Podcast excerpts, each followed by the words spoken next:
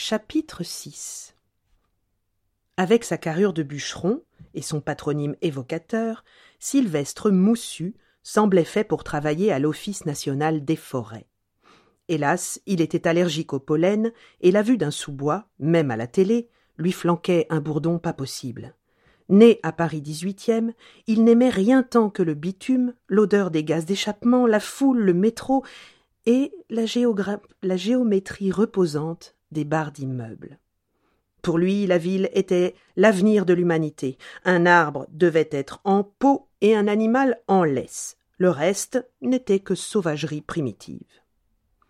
Une chose néanmoins le contrariait depuis l'adolescence, c'était de voir de plus en plus de gens dormir sur les trottoirs et de familles nombreuses s'entasser dans des logements misérables. Ça, ça n'allait pas du tout. À la fin de sa classe de troisième, lorsqu'il avait exprimé sa révolte devant la conseillère d'orientation, cette dernière avait eu une intuition. Votre voix, à vous, c'est le social.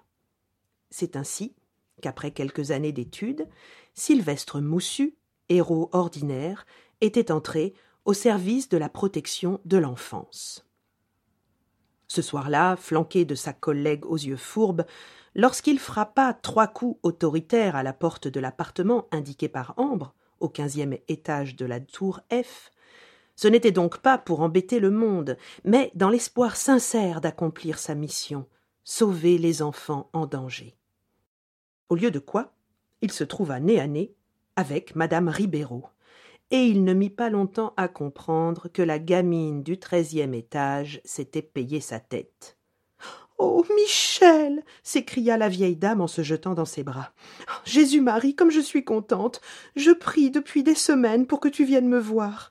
Enfin j'ai été exaucée. Alléluia. Entre. J'allais servir l'apéritif. Sans lui laisser le temps de dire ouf, la vieille dame tira Sylvestre Moussu par la manche jusqu'à la salle à manger. Assieds-toi pendant que je vais chercher les cacahuètes, lui ordonna-t-elle en dépliant une chaise.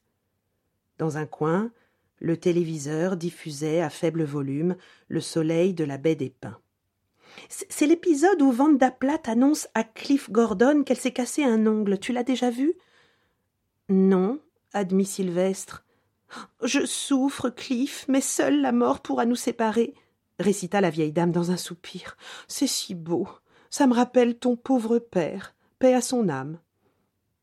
Hormis les enfants, rien n'émouvait davantage Sylvestre que les personnes âgées, surtout celles qui perdaient un peu la boule.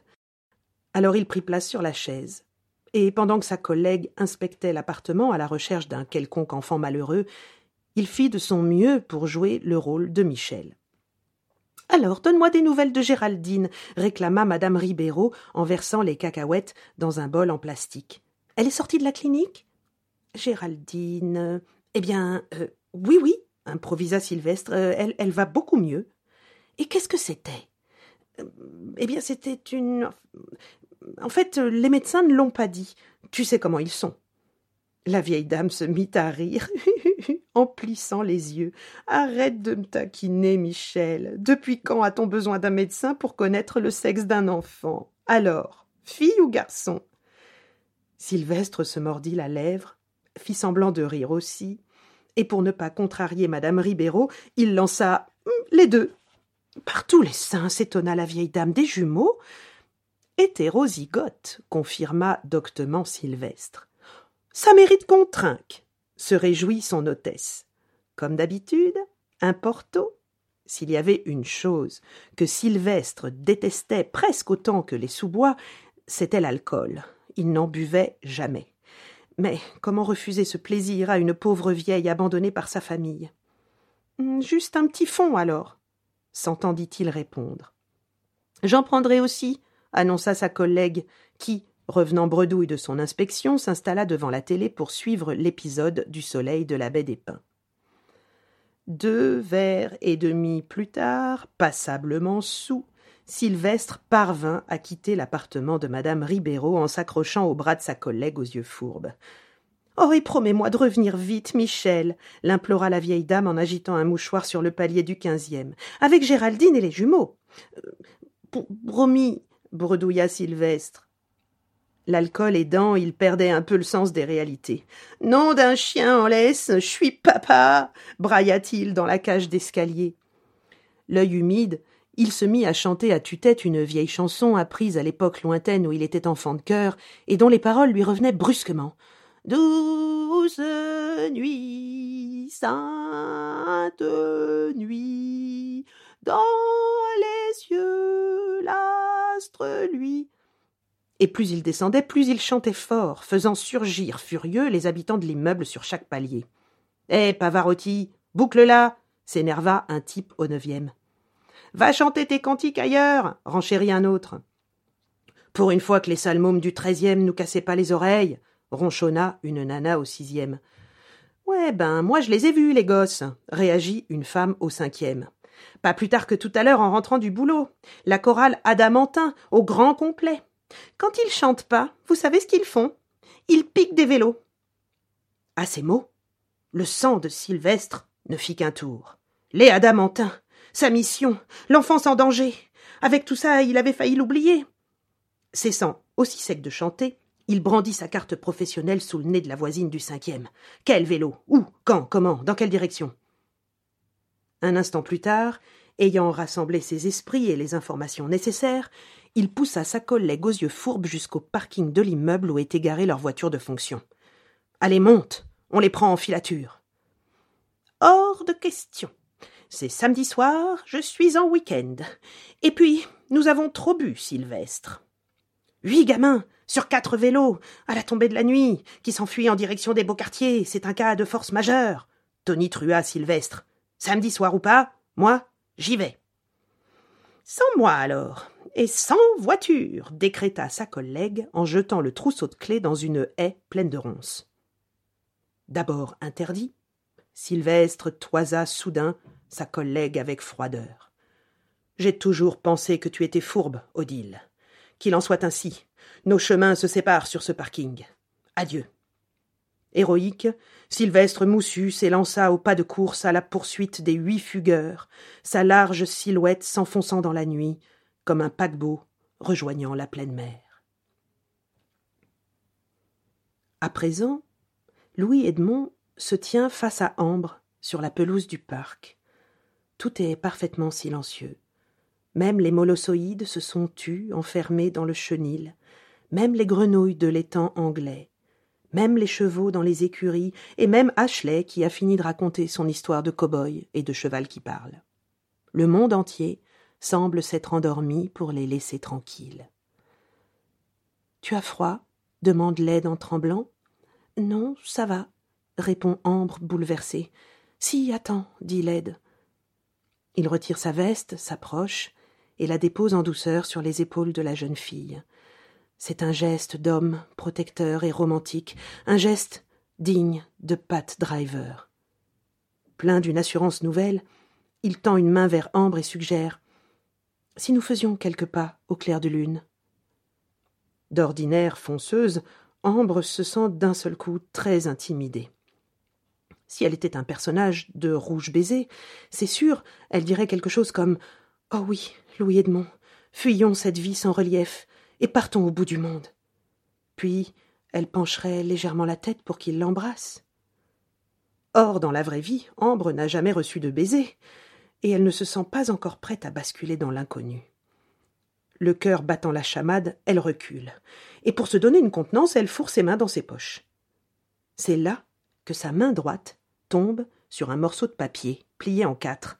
La lettre d'Antoinette, celle qu'elle n'a pas pris le temps de lire, celle qui lui annonce une catastrophe trop grande pour elle. Bien plus lourde que la veste de Louis Edmond, la réalité pèse sur ses épaules. Dans la vraie vie, ce ne sont pas les jeunes filles qui fichent le camp au bout du monde en disant Salut la compagnie, mais les mères de famille influençables comme la sienne. J'aimerais beaucoup me promener sous la lune avec toi, finit par dire Ambre. Mais l'heure est grave, Led. Lisa, tu comprendras. Elle lui tend la lettre. Interloqué, le garçon s'en saisit, la déplie, et l'oriente comme il peut vers la lueur lunaire. Ambre observe le visage de son ami tandis qu'il déchiffre les pattes de mouche de sa mère. Elle le voit d'abord arrondir les yeux, hausser un sourcil, puis l'autre, et finalement sourire jusqu'aux oreilles. Qu'y a-t-il donc de si réjouissant dans cette lettre? Louis Edmond ne connaît pas Antoinette. Il ignore de quoi elle est capable. Oh, pitié, ne me dis pas qu'elle est encore enceinte, grimace Ambre.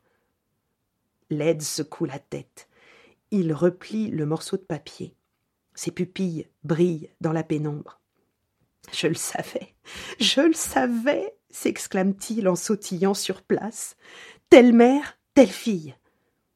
Qu'est-ce que tu veux dire par là? L'aide s'immobilise et ouvre les bras. Je veux dire que ta mère est géniale, Ambre. Et dans un élan joyeux, il l'enlace et plante un baiser sonore sur sa joue. Pendant ce temps, Sylvestre Moussu arrive au pied de la tour H. Sous l'abri à vélo, il repère aussitôt les quatre cadenas fracturés. Nom d'une rame de métro, c'était bien vrai, murmure-t-il. En inspectant les alentours, il finit par remarquer deux, puis trois, puis quatre petits tas de cailloux blancs. Des petits cailloux qui semblent dessinés sur le bitume un chemin.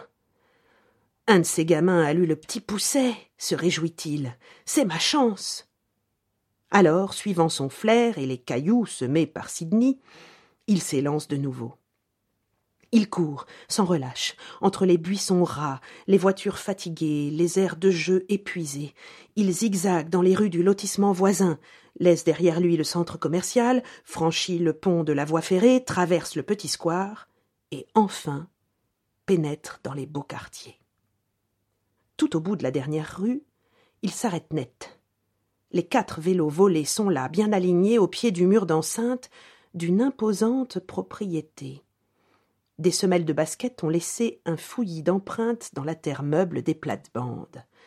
Nom d'un arbre en pot, murmure Sylvestre en reprenant son souffle. Tout indique que ces gosses sont entrés là par effraction. Des pensées contradictoires se bousculent dans son esprit, embrumé par le porto de madame Ribeiro. En tant que fonctionnaire, il ne peut pas se permettre d'enfreindre la loi.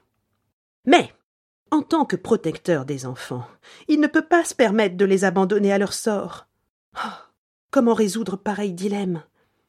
Il consulte sa montre. Peut-on encore sonner chez les gens à vingt-trois heures un samedi? Ah non, ce serait mal vu.